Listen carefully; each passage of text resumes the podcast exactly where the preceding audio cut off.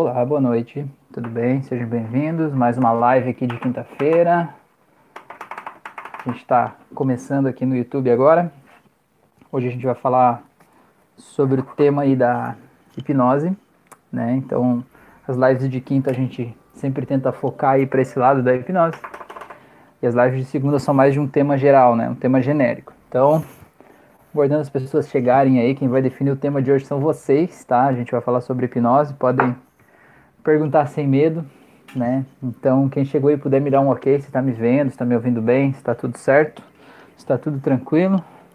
Oi, Fran, tudo bem? Boa noite, seja bem-vindo aqui nessa live. Deixa eu trazer isso aqui mais para trás para ficar mais longe um pouco. Aí, assim, aí. Acho que assim tá melhor um pouco. Então, conta aí, pessoas, estão me vendo, estão me ouvindo, tá tudo certo? Você se incomoda com esse cabelinho que vem pro lado aqui também, não? Eu me incomodo demais com esse cabelinho aqui, meu Deus. Vamos lá, então. E aí, pessoas, como é que vocês estão? Estão bem? Passaram bem essa semana? Me diga aí se estão me vendo, se estão me ouvindo, se está tudo certo, se estão felizes. É, a Mila disse que o Álvaro foi notificado e ela não, então Mila, eu sinto muito, é só para ele assistir hoje, tá? Boa noite. é, eu não sei, eu não sei o que, que acontece, né? É, o YouTube não notifica todo mundo. Boa noite, Maria, seja bem-vinda aqui, legal é, que você está aí. É, eu não, não sei, eu não sei. Diz pra. Quer dizer, veja você, Mila, lá onde tá no canal tá escrito inscrever-se, no teu caso vai estar tá escrito inscrito já, né? Do lado tem o sininho. Clica naquele sininho, vai abrir três opções. Clica na primeira opção, no sininho de cima, que daí é todas as notificações, daí você vai receber todas as notificações. Ele vem por padrão clicado no sininho do meio, que é receber algumas notificações. Daí o YouTube notifica de vez em quando, de vez em quando não. Mas se clicar em todas, aí ele notifica tudo, né? Tudo que eu colocar aqui você vai receber. Então fica essa, esse convite aí, né? Ah, chegou agora, Mila. Ah, entendi. Era pra você vir mais tarde. Então era pra eu contar um segredo para ele no começo e depois você aparecia. É, então, pessoas, conta aí pra mim. Como é que vocês estão? É, já tá assim, é isso aí mesmo. É, do que, que vocês querem falar hoje? É, eu tenho umas opções aqui. A nossa ideia é falar na live de quinta mais sobre hipnose, né? Sobre de que forma que a gente pode ajudar as pessoas com hipnose, tirar dúvidas a respeito do nosso curso de hipnose, de quem está praticando. É, eu, aproveitando que a Mila está aí, ela deu um depoimento muito, muito interessante, né, sobre que ela estava ajudando as pessoas lá, né, e é muito legal a gente sentir que, de alguma forma, a gente pode estar, tá, sei lá, facilitando, né, o caminhar de outras pessoas, né, a gente poder estar tá ali, às vezes, no momento certo, da forma certa, né, e poder ter ferramentas, condições, entendimento para poder ajudar as pessoas de alguma forma, assim, né? Então, é, eu queria dizer, assim, né, compartilhar com vocês uma experiência que é muito interessante, que eu fiz uma sessão com um rapaz, e era a respeito de fobia, ele tinha fobia de agulha. É, agulha, assim, né, tipo de, de tirar sangue, doar sangue, coisas do tipo, né, e a gente fez a sessão, e, gente, eu fiz tudo o que eu entendo de hipnose, de todas as formas, né, âncora sinestésica, âncora visual, a gente fez regressão, a gente fez dissociação, a gente fez é, colapso de âncoras, a gente fez tudo. E o que foi curioso, assim, é que no final, é, a gente faz uma análise da pessoa, né? Você vê a pessoa e, e, o nosso rosto, as nossas emoções, a nossa fisionomia mostra uma série de coisas, né? Uma série de sinais. Então, se eu, por exemplo, disser para você se lembrar de uma coisa que, sei lá, te machucou lá do passado, se aquela coisa ainda doer, você vai fazer assim uma cara meio de dor, sabe? Você vai fechar um pouco seus olhos, vai fazer uma cara assim de que tá realmente doendo algo ali, né? Vai sentir um mal-estar, lembrar de uma cena que te causa nojo. É, é, normal sentir nojo de novo, dá até vontade de vomitar, né? E o rosto mostra isso, né? A posição mostra isso. Se é uma cena do passado que faz você se sentir menos empoderado, digamos, se sentiu com medo, você tende a baixar os ombros, baixar a cabeça, fazer assim, né? Numa pose mais, é, assim, subserviente, né? E é muito curioso que ele chegou e ele tava todo assim, né? A gente falava em agulha, ele não podia nem falar a palavra, assim, né? E daí a gente fez a sessão, fez tudo e tal. E aí no final foi curioso que ele saiu da sessão com a convicção dele de que não havia mudado nada a fobia dele ligada a agulhas. E, mas é muito curioso que eu fiz, né, como se fosse um teatrinho ali de olhos abertos, de pé, como se eu estivesse aplicando uma injeção nele, claro, sem injeção, né, mas só com a caneta assim. E ele não tinha absolutamente reação a respeito da agulha. Quer dizer, quer dizer a fobia que estava lá não estava mais lá, entendeu? Só que ele não estava pronto para admitir que uma sessão de hipnose seria capaz de tirar aquela fobia dele. E isso é muito curioso, sabe? É muito curioso da gente ver, porque todos os sinais quando você fala, né? Falava na, na, no objeto da fobia, a pessoa se fechava, se abaixava, né? E tal. E no final falava assim: ó, aqui eu tenho uma agulha e tal, eu vou colocar essa injeção no seu braço. Tudo bem? Tudo. Tá, e como é que tá? O, o, a, se você imaginar você chegando no laboratório e tal, para fazer um exame, né? Como é que tá o medo de 0 a 10, assim? Não, tá em 10, tá um pânico. Mas o corpo dele não mostra isso, sabe? Então é muito curioso assim o quanto a gente fica amarrado na nossa mente, do jeito, digamos assim, a gente fica amarrado nas, na forma que a gente olha para a gente mesmo, na forma que a gente se identifica enquanto pessoa. E às vezes as coisas de fora mudam e a gente não está preparado para aceitar aquela mudança, entende? Então eu vejo que nesse rapaz, por exemplo, é, naturalmente as redes né, neurais deles associadas à, à fobia, elas não vão ser ativadas. E quando ele chegar para fazer um, um, exame lá, realmente ele vai sentir a diferença lá, porque realmente aconteceu, o corpo dele todo mostrou isso. Mas ele ficou com a sensação de que não houve. Então é muito curioso quanto a gente é apegado à nossa história de vida, quanto a gente é apegado à nossa personalidade, quanto a gente é apegado ao nosso ego e quantas vezes as coisas mudaram e a gente continua preso à forma como as coisas eram antes, né? Tem um filme da Moana, que é uma animação, não sei se vocês conhecem, a, a Letícia aqui, minha filha adora. Aí tem uma parte do filme que é muito interessante que o pai dela diz que eles não podem passar os recifes, né? Porque, digamos, é mais seguro para a comunidade ali e tal. E aí ela diz assim, mas a gente precisa ir porque não tem comida aqui. E ele diz assim, é, mas a gente não pode porque tem uma lei que proíbe. E ela fala assim, mas é uma lei da época em que ainda havia comida. Cara, isso, embora seja um desenho, né, isso mostra muito sobre a nossa vida. Quantas vezes a gente está preso dentro de leis que a gente criou para nós mesmos, numa época em que a gente vivia numa determinada circunstância, né, de uma determinada forma, como no caso lá, tinha comida na ilha, então era proibido passar os recifes. Mas quando a situação muda, quando acaba a comida, a gente precisa desbravar novos horizontes, né? A gente precisa se desfazer das leis que já não servem mais, das leis que se aplicavam num determinado momento, mas não se aplicam mais.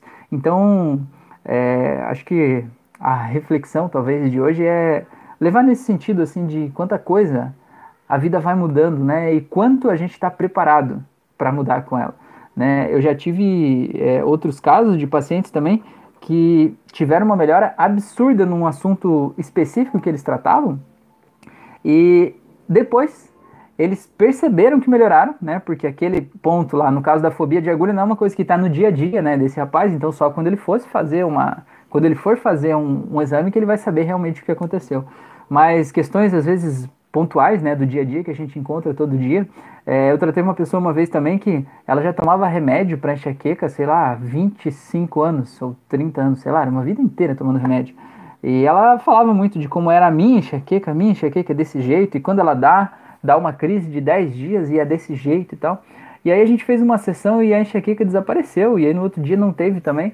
E aí ela disse assim, não, é porque é, o remédio que eu tô tomando, ele fez efeito agora. Falei, caraca, bicho, você tá tomando esse remédio há 30 anos, ele nunca tirou a dor de cabeça, ele só dava uma amenizada. E agora, justamente, por coincidência, no dia da sessão, no dia seguinte, o remédio decidiu fazer efeito. Eu falei, porra, que remédio milagroso esse, né? Então, eu vejo assim, mesmo que as pessoas procurem um procedimento, às vezes o fato da hipnose ser tão rápida, é, né, a mudança ser tão rápida, a pessoa não está preparada para aceitar essa nova realidade. Então a gente, enquanto hipnoterapeuta, né, enquanto terapeuta da área que for, a gente tem que estar tá preparado para lidar com essas nuances, né, e preparado para lidar com isso tudo e fazer o teu paciente ali perceber em que pontos ele evoluiu, quanto ele evoluiu, de que forma que ele evoluiu, né? Para ele também perceber isso acontecendo, né? Eu, de minha parte, eu não sou muito ligado ao ego, assim, sabe? Tipo, ah, eu tenho que sentir que eu ajudei a pessoa, não. É, para mim, o que importa é que a pessoa melhore. Mas que é, no mínimo, curioso a pessoa te procurar, pagar uma sessão, fazer um negócio, melhorar e dizer que não foi você que fez ela melhorar, é, no mínimo, curioso. Então, é, é interessante, né? Já que a gente vai falar sobre hipnose aqui nas quintas-feiras, é legal falar esse outro lado, passar essa outra, esse outro, essa outra abordagem, assim, né? Glene, boa noite, seja bem-vinda, Glene. Aí, como é que você tá, menina? Tudo bem? A Maria falou aqui, as pessoas ficam presas ao que pensam, de tal forma que ousar pensar diferente é ininteligível. Derrubar a barreira do conhecido e assimilar é assimilado como algo perigoso. É isso mesmo, Glenn. A, a gente vive na zona de conforto, né? Tem até o termo ofurô de merda, né? Às vezes você tá numa situação que é ruim, que não, não serve para você, tá fedendo, tá ruim, como se fosse uma piscina cheia de merda ali, né? Mas tá gostoso, né? Tá confortável, tá tranquilo. Caroline, boa noite, seja bem-vinda, Caroline. Legal tê-la aqui. E às, vezes a gente fica ali é, naquela posição que é confortável, embora não seja pra gente, é confortável, né? E a gente vai levando. Mas é curioso isso, né? O próprio Einstein, você vê, o Einstein ele foi um dos maiores pensadores, né? Uma das maiores mentes aí da nossa humanidade. E ele mesmo diz assim que não existe nada mais ignorante do que você fazer sempre as mesmas coisas e esperar resultados diferentes. Então, por exemplo, imagina uma pessoa que está numa crise de depressão, de ansiedade, ou num vício, né? Ou num, num momento muito difícil da vida, assim. É, a pessoa não está ali por acaso, sabe? Numa depressão mesmo, a pessoa não entrou ali do nada, não foi um passarinho que estava voando e cagou uma depressão na cabeça dela e ela ficou com aquilo ali. Não. A pessoa tem um, um, todo um método de comportamento, né, sistematizado na vida, de pensamentos que ela tem que ficar pensando ao longo do dia para ela ir gerando aqueles hormônios dentro do corpo dela, né, e botar o cérebro numa química diferente que é traduzida, interpretada como esse estado depressivo, né? Então, é, precisa de muita disciplina para chegar nesse ponto, assim, né? E então a pessoa que, que chega ali e sente que a, tua, a vida não tá boa, não tá legal, não tá do jeito que queria, o primeiro passo é a pessoa aceitar que ela quer algo diferente. Mas o segundo passo, que é o mais difícil, é a pessoa aceitar que ela precisa fazer algo diferente para ela ter uma vida diferente. E esse passo, por mais que pareça simples, ele é difícil de entender, entende? É como se você plantasse na tua vida todos os dias pés de limão e você quisesse colher laranja, não vai sair laranja dali. Jefferson, boa noite, seja bem-vindo, Jefferson. É, então, assim, você precisa entender, né? Tipo, que nem no caso da hipnose, a terapia em si, não é um passe mágico, não é tipo você vai vir aqui, vai estalar os dedos e a coisa vai desaparecer. Mas a gente consegue, por meio do contato com o subconsciente, dar um, uma visão mais estendida, né? Uma visão mais ampliada sobre é, sobre a forma de olhar para as coisas, né? E entender isso que a Maria falou ali. Se você quer algo diferente, você tem que fazer algo diferente. E eu vou contar para vocês que fazer algo diferente é muito mais fácil de falar do que fazer mesmo, tá? Vou contar para vocês aqui, por exemplo, a, minha história. É, eu falo da minha história não porque eu sou exemplo, não sou exemplo de nada, mas eu falo a minha porque é a história que eu vivi, né? É a história que não vai soar falso eu contar. E, por exemplo, é, eu eu trabalhava e eu ainda tenho até hoje né, um, um vínculo com o serviço público, né, serviço público federal. É, então, antes de eu entrar nesse mundo da terapia, eu era servidor público federal, né, só, digamos assim, só. E eu trabalhava lá, né, num cargo administrativo, e eu estava lá. E o que, que vocês acham que era, como é que vocês acham que foi para mim começar a fazer esses vídeos que eu faço aqui? Vocês acham que foi fácil para mim chegar aqui, ligar o celular, gravar, um, pegar a câmera e começar a disponibilizar essa minha carinha linda por aí? falando sobre autoconhecimento, sobre hipnose, sobre expansão da consciência, não foi fácil. Não foi fácil, nem para minha família, assim, né? Não foi fácil, porque hipnose até hoje é uma coisa de outro mundo, né? Para os meus pais, meu pai sempre pergunta como é que tá aquele negócio de psicose, né? É, é, o que eu faço, eu faço psicose, né? Eu deixo as pessoas psicóticas, então. É, mas assim, não foi fácil, só que eu precisei passar por aquele momento, sabe? Eu precisei fazer uma coisa que foi extremamente desconfortável para mim no começo, porque eu decidi fazer o que eu faço hoje. Eu estava vendo uma coisa aqui que ninguém mais à minha volta, né, não ser a Fran, estava vendo. Então eu, eu precisei passar por esse momento para eu chegar aqui. E, e, eu sei que é fácil falar assim, ah, se você está cansado do resultado que você tem, você tem que fazer algo diferente. É bem mais fácil falar isso do que fazer. Mas é o único jeito de ter algo diferente é fazer algo diferente. Porque enquanto você olhar para você e pensar assim, ah, eu nunca me imagino fazendo isso tá tudo bem, você não tá errado, né? Continua fazendo o que você faz e continua tendo o resultado que você tem, tá tudo bem. Ninguém quer que você mude, né? Agora, se você decidir mudar, você precisa assumir o compromisso com você mesmo de que é necessário mudar, é necessário mudar as atitudes, os pensamentos, né? Mudar o sistema de crenças, de valores, talvez, talvez mudar é, amizades que te jogam para baixo, relacionamentos tóxicos, né? Às vezes o caminho do autoconhecimento, a gente acha que o caminho do autoconhecimento é uma linha assim, né? Vai começar aqui vai subindo assim, ó e não é, cara, ele sobe assim, dele desce, dele vem para cá, dele sobe de novo, dele passa abaixo da linha do que ele estava antes, dele sobe um pouco, se sente bem, dele desce de novo. Mas na média existe uma linha crescente, né? E é mais ou menos por aí, né? Eu acho que é mais ou menos isso. O autoconhecimento não é um lugar em que a gente chega.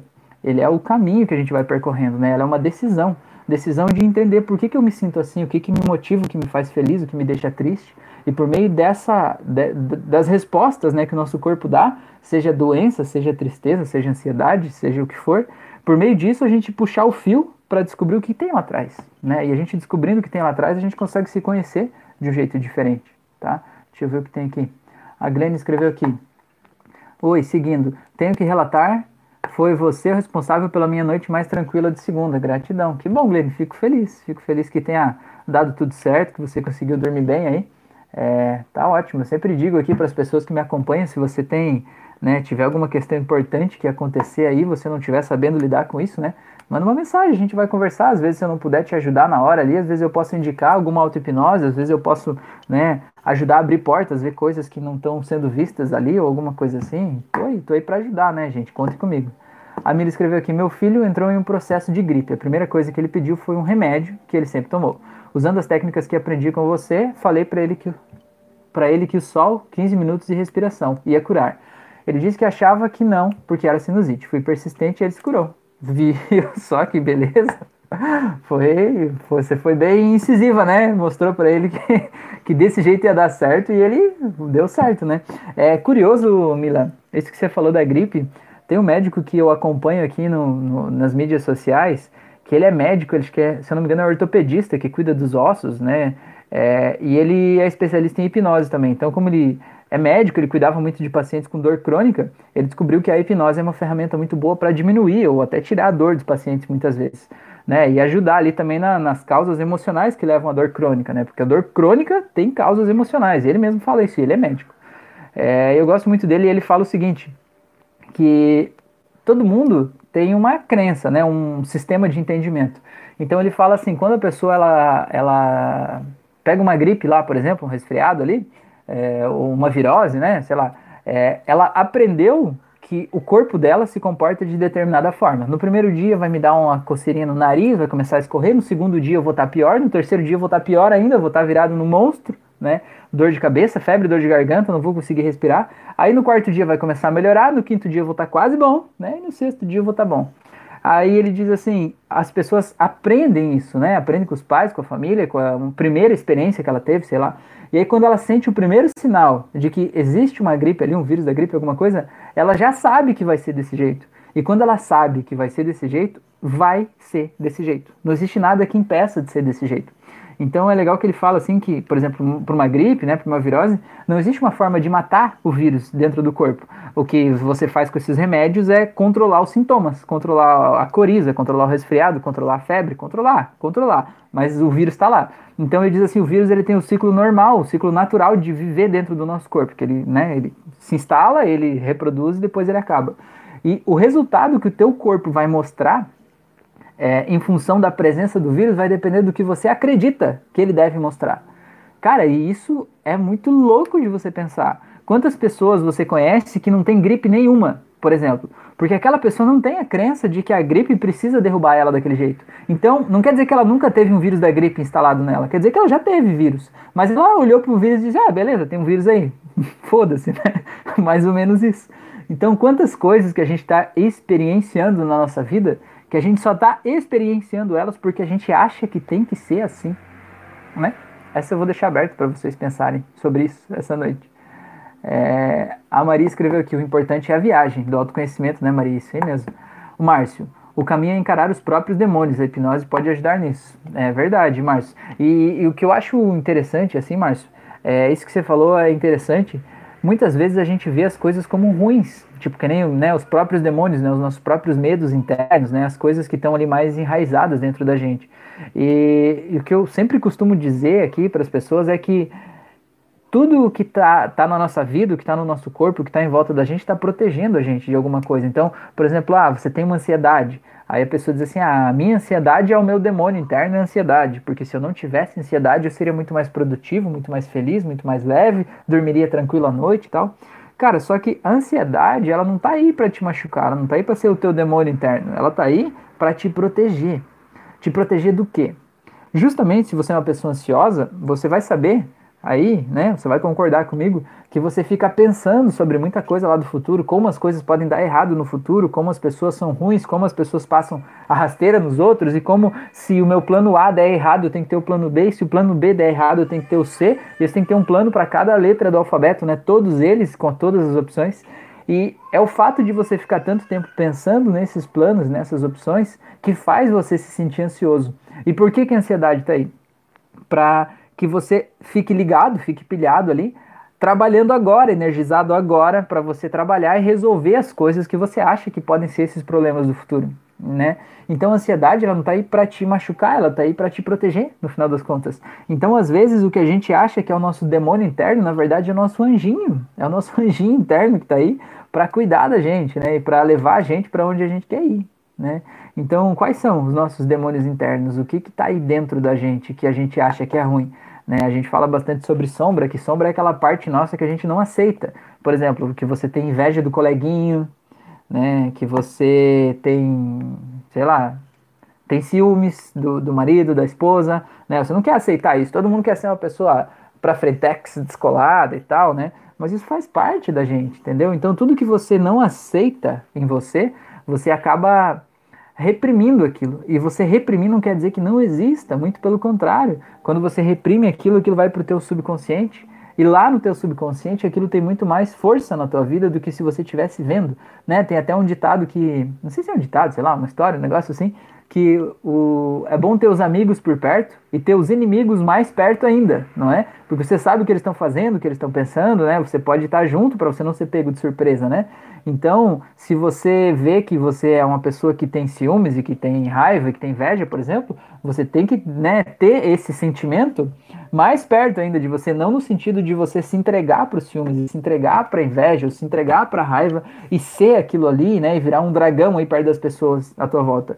Mas é não deixar de fazer de conta que aquilo não existe, aceitar que aquilo existe. Quando você aceita, você integra aquilo na tua personalidade porque você é muito maior do que uma parte apenas, né? A gente é um, um todo, né? E é esse todo que torna a gente o que a gente é, né? As nossas experiências aí. É, a Mila escreveu aqui, e que diferença faz na vida quando entendemos isso? É uma liberdade sem igual. É, é verdade, é, é, é, é muito louco, assim, quantas coisas a gente acredita que são crenças de outras pessoas, né? São crenças dos pais, dos amigos, sei lá, coisas que alguém passou pra gente que dizem que é desse jeito que é. Mas por que que é assim? Ah, porque é assim, porque todo mundo faz, porque sempre foi desse jeito, né? E não é assim porque todo mundo faz, né? É, a Fran pediu aqui para comentar o story da citação do Osho. Ah, tá. Deixa eu me lembrar como é que era. É que assim, ó, o que a Fran tá falando aqui é que eu fiz um, uma publicação no story do Instagram essa semana, eu acho, semana passada. Sei lá, quem viu aí me dá um toque aí. É, que era uma frase, uma frase, não, um parágrafo ali do livro do Osho. E ele falou o seguinte, né, naquele livro, eu até comentei lá que poderia ser Freud, mas era Osho. E ele falou assim que tudo que você, é, que ele falava sobre o pensamento positivo. E ele estava meio que criticando o pensamento positivo e isso me rendeu bastante perguntas depois, né? Gente que me encostou na parede e perguntar que negócio é esse, Rafael? Que negócio é esse? Explica melhor essa parada aí, homem do céu. Então vou explicar aqui agora, se, se vocês me permitirem. É, o que ele disse é o seguinte, né? O que o Osho disse é que pensar positivo por pensar positivo não tem um embasamento científico e não torna você uma pessoa melhor. Então, por exemplo, imagina assim, você tá com raiva de um coleguinha lá porque ele, sei lá, ele comeu o leichinho da tua lancheira, né? É, passou a perna em você em alguma coisa, sei lá, você tá com raiva. Aí, o pensamento positivo vai dizer assim, não, desconecte do sentimento da raiva, né? Faça como o Kung Fu Panda lá no filme do Kung Fu Panda, no final ele tá assim, paz interior, né? Paz interior, tá? Mais ou menos assim. E aí, se, sinta que você está feliz, que você está bem, que você está tranquilo, que você não está com raiva e tal. E aí o que ele estava hoje, estava criticando era esse, esse sentimento, assim, de você fazer de conta que aquela raiva não existe. É, eu publiquei lá e bastante gente me perguntou, né? E aí o Osho fala assim que tudo que você reprime de forma consciente vai para o teu inconsciente. E lá no teu inconsciente ele é nove, no, nove vezes mais forte porque né, na visão do Osho a gente tem 10% consciente e 90% inconsciente ou subconsciente. É, e eu até acredito que a gente tem 5% consciente e a grande 95% é subconsciente ou inconsciente. Né? Então, o que, que acontece? Né? O, que, que, o, que, que, eu, o que, que eu vejo? Né? O que, que eu acredito? Tipo, você tá sentindo raiva de alguém no momento? Tem dois extremos. O primeiro extremo aqui é você negar a raiva e dizer, não tô com raiva, eu tenho paz interior, eu sou uma pessoa evoluída espiritualmente, moralmente, eu sou, né, a, um poço de tranquilidade. O outro extremo aqui é você se jogar na raiva como se não houvesse amanhã, pegar um taco de beisebol e sair quebrando a cabeça da outra pessoa, né? Pegar um pedaço de ferro e sair destruindo, né? Botando o cotovelo na garganta ali, xingando a mãe e tudo, né? Aqui e aqui. Agora, o que que acontece? Eu entendo que nenhum dos dois extremos é, é, é saudável, é harmonioso, né? O que que é o ideal? O ideal é aqui no meio, né? O que que é aqui no meio? No meio não é você sentir um pouco da raiva. O meio é você olhar para aquela raiva e perceber que você está sentindo raiva e perguntar para si mesmo assim: Nossa, que curioso, eu estou sentindo raiva, né? Por que, que eu estou sentindo raiva agora? E quando você se pergunta isso, você vai saber naquele momento ali por que, que você está com raiva. Não, eu estou com raiva porque essa pessoa está aí é, debochando da minha capacidade, tá, sei lá, me chamando de incompetente, talvez, né? Por meio de uma atitude dele, tá me chamando de incompetente e eu fiquei com raiva. Aí o que, que acontece? Quando você olha e percebe essa emoção crescendo dentro de você, você se dissocia dela porque você está olhando de fora, você não está sentindo a raiva, você está olhando dizendo, olha que curioso, tem uma raiva crescendo aqui. Do que, que é essa raiva? E quando você recebe a resposta por que, que você está com raiva, você tem um caminho para mudar, para mudar a tua forma de ser, de sentir, de agir, de reagir diante das pessoas, né? Tem um caminho para encontrar o que você tem de mais verdadeiro, né, da tua essência aí dentro de você. E quando você nega isso, você além de não encontrar o caminho, você joga aquela raiva para o teu subconsciente. E lá no teu subconsciente, ela vai ficando cada vez mais poderosa, né? E aí quando você sente a raiva, a raiva vem de forma intensa, porque ela vem descontextualizada. Porque você disse que você não queria saber porque você sentia raiva, né? Então ela simplesmente vem aquela emoção e ela acaba meio que tomando conta de você. Então por isso que eu sempre digo que é legal usar as coisas que acontecem na nossa vida, inclusive as coisas ruins, como porta para o autoconhecimento, para chegar dentro da gente mesmo é, e entender o que que fez eu sentir aquela raiva. Então, por exemplo, a raiva é uma sensação de injustiça. Então tá, vamos dizer assim, é, a pessoa fez alguma coisa que fez eu me sentir é, incompetente no trabalho por uma coisa que ela falou ou deu a entender. Aí eu fiquei com raiva dela, tá? Então, no caso, já é, é importante você entender por que, que você vai ficar com raiva de uma pessoa dizer que você é incompetente. É porque você também acha que você é incompetente. Porque se você não achasse que você é incompetente, você não teria ficado com raiva da pessoa dizer ou dar a entender que você é incompetente. Entende? Fez sentido? Não. É que nem uma pessoa que ela não está acima do peso e alguém chama ela de gordinha.